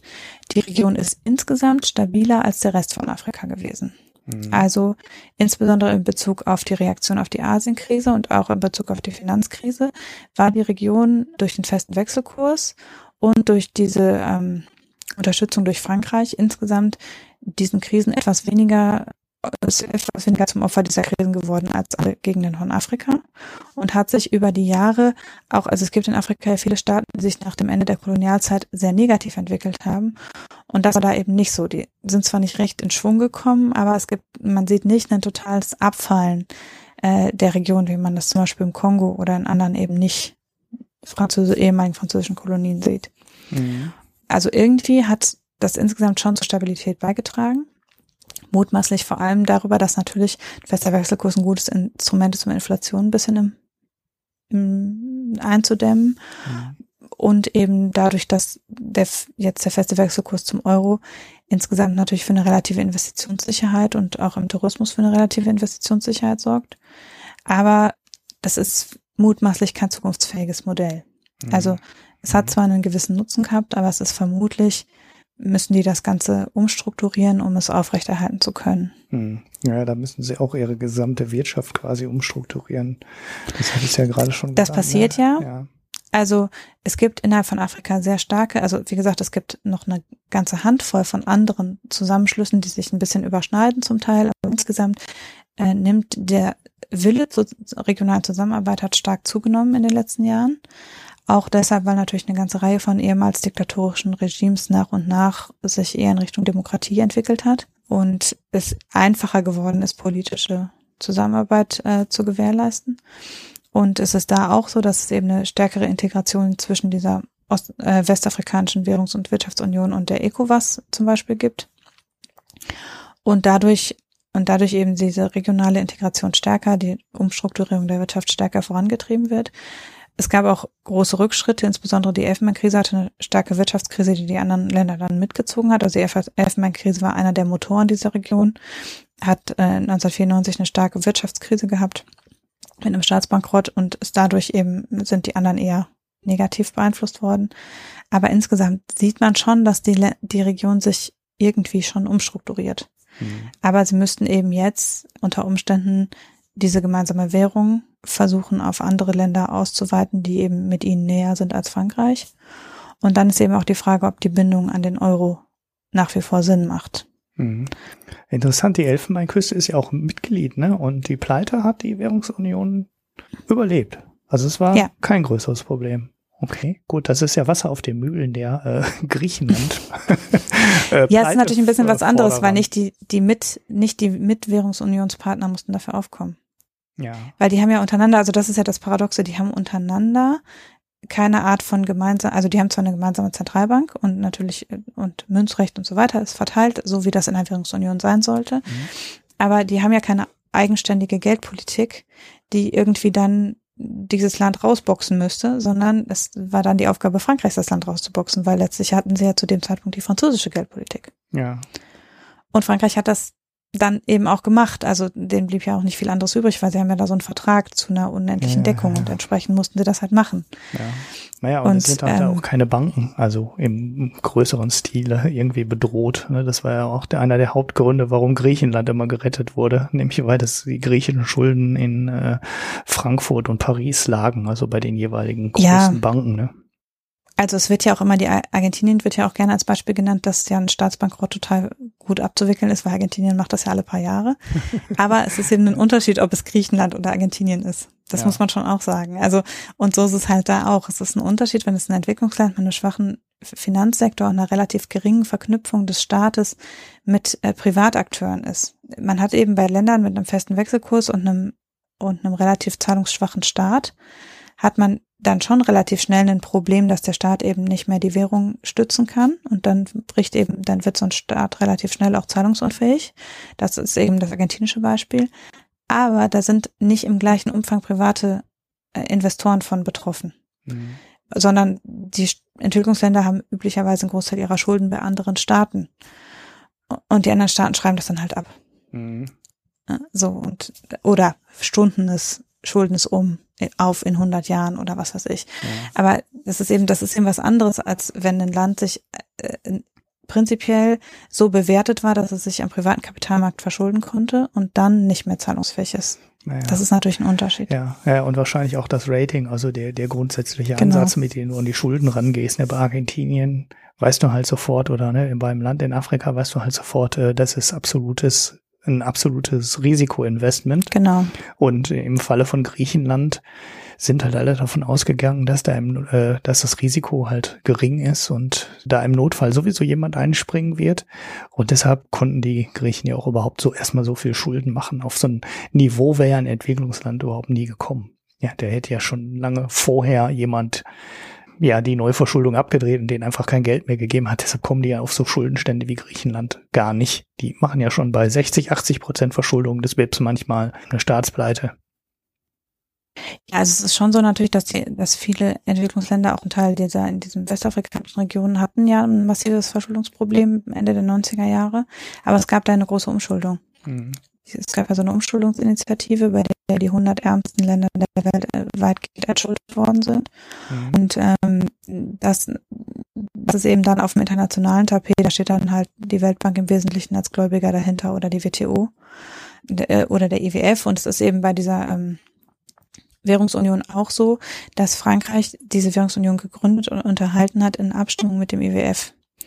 Also der IWF hat prinzipiell dieses Konstrukt immer unterstützt und als einen Stabilitätsgarant eingestuft. Mhm. Und ähm, es ist eben so, dass diese, dass die Verschuldung dann eben bei den Entwicklungsländern auch dann eben über den IWF oder die Weltbank abgewickelt wurde. Also das ist eben, es gab da ja zum Teil Entschuldungsmaßnahmen und große Umschuldungsmaßnahmen, aber es ist eben, das wird auf, eine, auf einer ganz anderen Bühne auf, ausgetragen, als es jetzt bei Griechenland der Fall war. Mhm. Und da ist eben einfach, also da sind in großem Stil Schulden erlassen worden und dann sind andere eben über die Weltbank umgeschuldet worden. das ist aber trotzdem, sind das Peanuts gewesen, die Gesamtsummen gegenüber dem eben, was da in Griechenland dann jetzt am Ende auch abgeschrieben worden ist. Hm. Okay. Und ja, aber jedenfalls, also diese Währungsunion äh, gibt es nicht nur, sondern es gibt sogar noch mehr. Und äh, sie ist auch, also die haben auch ja 1994 eine große Reform durchgeführt, um eben wegzukommen von diesem Rentensystem, was eben mehr oder weniger französische Unternehmen am Laufen gehalten hat. Also es war eben sehr von Korruption, von Vetternwirtschaft geprägt, äh, engen Absprachen zwischen den jeweiligen Staatslenkern der Zentralbank und den französischen Unternehmen tatsächlich direkt. Also da gab es eben dann Absprachen über ähm, und Vorankündigungen, zum Beispiel von Wechselkursanpassungen und solche verrückten Dinge. Da gab es eben viele äh, viel Mauschelei auch. Und dann ist eben das Ganze ist dann 1994 gab es eine Reform der Währungsunion, auch mit einer ähm, einmaligen Wechselkursanpassung gegenüber dem Franc. Ähm, dann gab es eben nochmal eine Reform anlässlich der ähm, Überführung zum Euro oder da gab es ja dann so die Frage, wie es weitergehen soll. Jetzt sind sie nach wie vor mit einem festen Wechselkurs an den Euro gebunden, aber das führt im Prinzip, dass die Währung kontinuierlich überbewertet ist also ein fester Wechselkurs in einer Region, die so viel schwächer ist äh, wirtschaftlich als die Ankerwährung, führt eigentlich immer über kurz oder lang zu einer Überbewertung äh, der Währung. Und es steht jetzt an, im Prinzip das Ganze ein bisschen zu, also nicht völlig abzuschaffen. Ein fester Wechselkurs macht ja unter Umständen Sinn, aber eben an die Verhältnisse anzupassen. Mhm. Also zum Beispiel einen sogenannten Crawling Pack, also eine, ähm, eine Bandbreiten Struktur einzuführen, anstatt einer festen Umtauschparität. Mhm. Dann ist man, hat man nicht mehr diesen Zwang, sofort eingreifen zu müssen. Mhm. Weil nach wie vor greift Frankreich sofort ein, wenn es eben Wechselkursabweichungen gibt. Aber die, ähm, aber es wäre eben sehr viel besser, wenn dieser Aufwertungsdruck, äh, dieser Abwertungsdruck rausgenommen würde, wenn es eben so an Breitenschwankungen geben könnte, wie das ja das europäische Währungssystem zum Beispiel hatte. Mhm. Oder wenn man von der Bindung an den Euro weggeht und einen Währungskorb als, als Ankerwährung nimmt oder solche ja, Sachen. Okay, der Dollar dazu mischen wird wahrscheinlich äh, Sinn machen. Also eben anhand der Handelsgewichte letztlich. Ne? Also dass man guckt, mit wem wird viel gehandelt, dann würde eben natürlich der Dollar dazukommen. Und dann eben anhand der Handelsgewichte äh, das um eben diesen Effekt, dass eine Drittwährung sozusagen, dass der Kurs mit einer Drittwährung so massiv auf den eigenen Handel durchschlägt, rauszukriegen. Hm. Und also das wäre, wenn man jetzt wechselt von dieser Ausrichtung auf Frankreich hin, dann wären das so die Schritte, die man unternehmen müsste. Und es gibt eben wohl auch Schritte in diese Richtung und äh, Verhandlungen, das eben stärker im westlichen Afrika insgesamt zu installieren. Aber es gibt natürlich auch so ein bisschen Konkurrenz zwischen dieser Union und ECOWAS, die eben sich zum Teil decken und zum Teil nicht. Hm, okay. Ja, also die Zollunion, um das noch zu vervollständigen, die Zollunion ja. wurde erst 1994 äh, gegründet. Ah, okay. Deine Leitung ist leider etwas wackelig in den letzten zehn Minuten. Tatsächlich? So, ja, ja. Okay. Ähm, da sind so Verzerrungen drin, aber es war noch ganz gut zu verstehen. Also ich habe zumindest alles verstanden. Das wird in der Aufnahme dann potenziell wieder ein bisschen besser werden, weil Ofanik ein paar Sachen davon wegrechnet. Aber bisschen schade schon mal Entschuldigung an der Stelle, aber für das Internet können wir nix. Ja, Man gibt uns einfach kein Glasfaser hier. Man ist alles nur gespart, wie immer für die schwarze Null. Wir wissen das ja. Wir alle. haben ja immerhin Kabel hier, deshalb ist das normalerweise. Ah, du hast ja. sogar Kabel, ja. ja. Hm. Vielleicht bin ich das auch, aber ich habe nur VDSL. 50 Mbit mehr gibt's hier nicht, da wo ich wohne und arbeite. Okay, hat es, haben wir alles Wichtige ne, zu der Währungsunion, Handelsbilanzdefizit und so, ja. Die Frage mit dem festen Wechselkurs schieben wir mal. Mhm. Da können wir nochmal äh, losgelöst drüber reden, dann auch zu, äh, zur Frage des chinesischen Wechselkurses. Das, das führt vielleicht ein bisschen weit. Ich habe jetzt ein bisschen so die Vor- und Nachteile von festen Wechselkursen angerissen mhm. ähm, und warum ein Entwicklungsland sich dafür entscheidet. Aber so richtig im Detail müssen wir das nochmal gesondert machen. Mhm. Ja, ja, das ist das Pro, das ist haben wir ja grundsätzlich überall. Also ich, ich glaube, an den Dollar sind ja noch viel mehr Währungen gebunden als an den Euro. Das ist ja, ja nicht nur jetzt ähm, in China der Fall. Also in China wird es halt ähm, oft thematisiert, weil China so viel ähm, exportiert und so stark wächst und auch Trump so unfassbar viel Angst vor China hat, die ja angeblich alles unfair behandeln die sicherlich auch einen anderen Wechselkurs hätten, wenn die einen freischwankenden Wechselkurs hätten, der ja, nur aus äh, dem Markt sich ergeben würde. Aber äh, es gibt ja noch andere Länder, die sich dann auch an den Dollar gebunden haben und nicht an den Euro. Naja gut, das ist ein anderes Thema. Ähm, an, angesichts der Tatsache, dass äh, die Leitung so wechselhaft ist, würde ich jetzt vorschlagen, ich klemme mir meinen Pick. Aber deinen können wir noch schön machen. du hattest eh Der schließt ja sozusagen das Ganze wieder rund genau. zum Nachklapp vom Anfang. Ja. Ja, genau. Also ich, äh, da braucht man auch gar nicht so viel zu sagen, weil das erklärt sich eigentlich selbst. Ich picke einen Podcast und zwar den Pick-Podcast beziehungsweise den Podcast-Pick-Thema. Mhm. Und zwar eine spezielle Episode davon, nämlich zum Thema, wie steht es um die soziale Gerechtigkeit in Deutschland. Das Pick, äh, dieses äh, Pick-Thema wird moderiert von Katrin Rönecke, die mit verschiedenen Gesprächspartnern gesprochen hat im Rahmen dieses Hal die Episode ist eine halbe Stunde ungefähr, 32 Minuten. Und da wird, werden eben die äh, ähm, also erst der Picker des jeweiligen Picks, dann die Studie, die er gepickt hat und dann nochmal dazu dritte Interview. Das geht so durch quasi, reicht sich so durch in der Recherche nach hinten. Und äh, das ist eben eine Studie, die äh, vergleicht die Einordnung in soziale Milieus vor, lass mich nicht lügen, ich glaube 15 oder 12 Jahren und heute. Mhm. Und die finden eben heraus, dass es einige soziale Milieus heute gibt, die es noch gar nicht gab in der letzten großen Erhebung und dass umgekehrt manche soziale Milieus, die die relativ stabil über lange Zeit existierten, sich jetzt so in Auflösung begriffen sind oder so in andere Milieus hinübergewandert sind. Und äh, dass das im Großen und Ganzen in Richtung einer stärkeren Ungleichverteilung der sozialen Teilhabe mh, hm, zu verstehen, zu interpretieren ist. Mhm. Okay. Die Studie ist von der Hans-Böckler Stiftung. Mit meinem professionellen Ohr finde ich das dann so ein bisschen gefärbt. Mhm. Aber ich fand die Hintergründe und die, ähm, was geschildert wurde, schon sehr interessant. Also man kann es vielleicht mit ein bisschen einem kritischen Ohr hören, äh, wie alles, was eben aus einer bestimmten Richtung kommt. Das gilt ja nicht nur für die Hans-Böckler Stiftung. Die Stiftungen haben ja alle eine gewisse politische Färbung.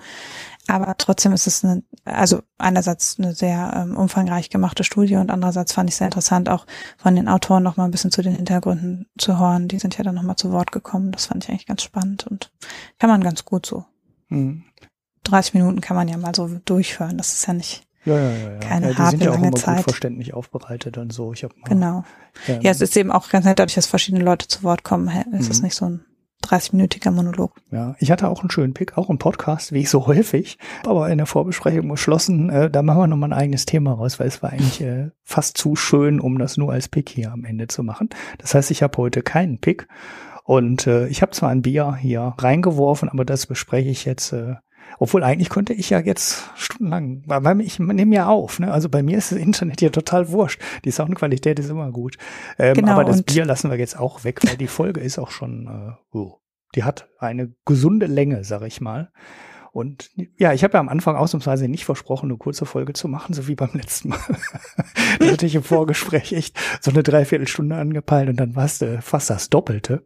Aber äh, dafür haben wir dann mal die, die Konjunkturindikatoren mal alle durchgeklappert. Das war ja, war ganz mal, interessant. Das war dann auch mal ganz nett. Kann man fast, also wenn ich ge geahnt hätte, dass es so lange wird, hätte man es vielleicht noch ein bisschen anders strukturiert. Hätte man noch so ein bisschen besser ähm, ja nacheinander aneinander rein konnte. Wir sind ein bisschen wild gesprungen, aber es äh, war dann äh, war fast eine Folge, die dann so als Grundlagenfolge zur Einschätzung der Konjunktur hätte werden können, wenn man es von vornherein so aufbereiten konnte. Aber es war, glaube ich, trotzdem nicht langweilig. Naja, ähm, gut, dann sind wir im Wesentlichen durch, würde ich sagen. Ich hoffe, ja. dass das in der Aufnahme dann auch in der Veröffentlichung dann ganz gut geht und die Soundqualität nicht zu sehr stört, hatten wir eigentlich noch nie das Problem ne, mit dem Internet. Also diese Verzerrung hatte ich immer nur, wenn der Marco in Oldenburg war, weil da hatte der echt eine gruselige Verbindung und zwar auch dauernd, ne, so dass sie wirklich teilweise Aufnahmen weg, so also komplett unbrauchbar waren. Da waren jetzt bei dir halt so ein paar Störungen drin. Vor allem war der die ganze erste Stunde oder noch mehr. War völlig in Ordnung. War, war in Ordnung und das ist dann ja. erst am Ende schlechter geworden. Naja gut, das ergibt sich dann irgendwie, woran das auch immer jetzt gelegen haben mag. Ich habe auch hier alles ausgemacht, hier läuft nichts, ne? Also von meinem Rechner aus. Ich schließe immer vorher alles. Ähm, ja. Mail und was da alles so im Hintergrund läuft, weitere Browser und so, aber keine Ahnung, woran das jetzt lag. Bei ich Marco, auch, aber ja, bei Marco war es auch zwischendurch mal die Playstation. was ich ganz Genau, ich wollte gerade sagen, wer weiß, welche Geräte noch alle am Internet. Ja, ja. Oh, guckt ihr da irgendjemand Netflix oder so, aber die Playstation, die macht ja jedes Mal, wenn du die anschaltest, irgendwie drei Gigabyte gefühlte Downloads von Spielen und Software. Das ist unfassbar. Früher hat man mal gesagt, man kauft sich eine Playstation, wenn man mal eben so kurz zocken will und sich nicht dauernd um einen PC kümmern muss mit äh, Treibern und Updates und äh, ne? kannst du mal eben anschalten und dann zocken. Wenn ich heute sehe, die Playstation, wenn du die zweimal in der Woche anmachst, lädt die genauso viele Updates runter wie dein Windows-Rechner. Das macht echt keinen Unterschied mehr. Äh, richtig Spaß macht das dann auch nicht mehr. Ja gut, du kannst auch erst zocken und dann die Updates installieren. Ne? Das ist dann das übliche Vorgehen. Aber es ist trotzdem immer erschreckend, weil dann dauernd irgendwie 1,7 Gigabyte Update, 3 Gigabyte Update. Da fragst du dich, was machst du überhaupt, wenn du kein DSL hast? Ne? Du kannst die Geräte überhaupt nicht mehr betreiben. Also sagen wir so eine 2 Mbit Leitung oder 6 Mbit ADSL äh, lädst du ja mehr runter, als du das Gerät nutzen kannst. So, naja, gut, dann das Thema. Ja genug gejammert über schlechte Infrastruktur. Ja, das war's dann für heute. Ähm, wir freuen uns wie immer über Kommentare und ihr habt ja auch gemerkt, ey, wir nehmen so Themenvorschläge manchmal wirklich auf. Selbst äh, wenn es so, so, ein Thema ist, also gut, du bist in den Themen mehr drin, weil ich hatte wirklich von dieser Währungsunion in Afrika noch nie gehört. Ich kannte zwar die andere Wirtschaftsunion, im Osten Afrika, aber äh, warum, in welchem Zusammenhang ich da was von gelesen habe, wusste ich, äh, weiß ich ehrlich gesagt nicht mehr. Aber dass da auch eine Währungsunion hintersteckte, wusste ich dann auch nicht. Und die andere kannte ich gar nicht, über die wir heute gesprochen haben. Das war mir komplett neu. Weil es ist eigentlich auch komplett irre, ne? An, an so Länder, die so unterschiedlich, also die ja in sich schon so unterschiedlich sind und dann noch viel, viel unterschiedlicher zur EU sind, die ähm, ja so zusammenzufassen und an so eine externe Währung zu koppeln. Aber ja, vielleicht ist eine schlechte Währungspolitik, an die man sich koppelt, am Ende manchmal doch besser als ähm, äh, eine eigene Währungspolitik, der, die man dann schlecht macht. Ne? Wir haben ja, wo, was ist es? Tansania, nee, was ist es denn dann im Süden von Afrika? Äh, Simbabwe ist das, ne? Wo die ja. dann äh, so viel Inflation hatten, dass die de facto alle nur noch mit dem Dollar ich glaube, der Dollar ist die Zweitwährung da bezahlen. Ne? Ja. Also Zimbabwe Dollar ist die offizielle, aber da die so ähm, äh, weginflationiert wurde äh, und gar nichts mehr wert ist, zahlen da eigentlich alle nur noch mit dem Dollar, bis es dann das Land offiziell auch einfach zugelassen hat und die eigene Währung de facto abgeschafft hat. Und jetzt alle nur noch ähm, in der externen, dann haben sie eigentlich auch eine Währungsunion, ne? also eine Währungskopplung. Da ist es ja dann am Ende nicht anders, weil sie dann doch ja, alle an den Dollar gekoppelt haben quasi sind. Ne? Eine eine Währungsunion ohne eigenes Münzrecht dann. Ja, genau. ja, das ist also nochmal, es geht also noch schlechter als eine schlechte noch Währungsunion. Eine Stufe höher, genau. ähm, naja, gut. Ja, das, äh, ja, wieder ein bisschen nerdigeres Thema. Ähm, wir freuen uns, wie gesagt, über Feedback, äh, auch äh, Themenvorschläge. Wir können natürlich nicht mal alles ähm, aufnehmen. Wir können uns auch nicht in jedes Thema reinlesen. Wir können auch nicht jedes Thema für interessant finden, aber das war, glaube ich, mal ganz gut, vor allem, weil man auch so ein bisschen mal vergleichen konnte mit dem, mit dem Euro. Und genau. Und außerdem mit dem Zwei-Wochen-Rhythmus hat es ja ganz gut gepasst, dass genug Zeit war für die ja, Recherche. Genau. Nächste Woche kommt dann die, die literarische äh, Quartettfolge dann wirklich. die hatte ich diese Woche noch auf Halde liegen, falls äh, ich diese Woche doch zur Republika noch fahre. Spontan, ähm, was ich dann aber nicht gemacht habe, weil ich so ein paar private Termine hatte, die dann doch wichtiger waren. Und äh, die kommt dann in der nächsten Woche, weil wir müssen ja auch langsam mal veröffentlichen, weil wir sind schon alle dabei, das zweite Buch zu lesen und so langsam muss ich mal die Folge veröffentlichen zu dem ersten Buch. Und danach müsste eigentlich der Marco auch wieder da sein und da können wir wieder eine Folge äh, zu dritt machen oder zu zweit, je nachdem, wie sich der Termin dann ergibt. Gut, vielen Dank fürs Zuhören. Vielen Dank für deine Zeit, Hanna. Und äh, danke auch fürs Zuhören das war's dann. Ähm, ich sag mal Tschüss. Tschüss.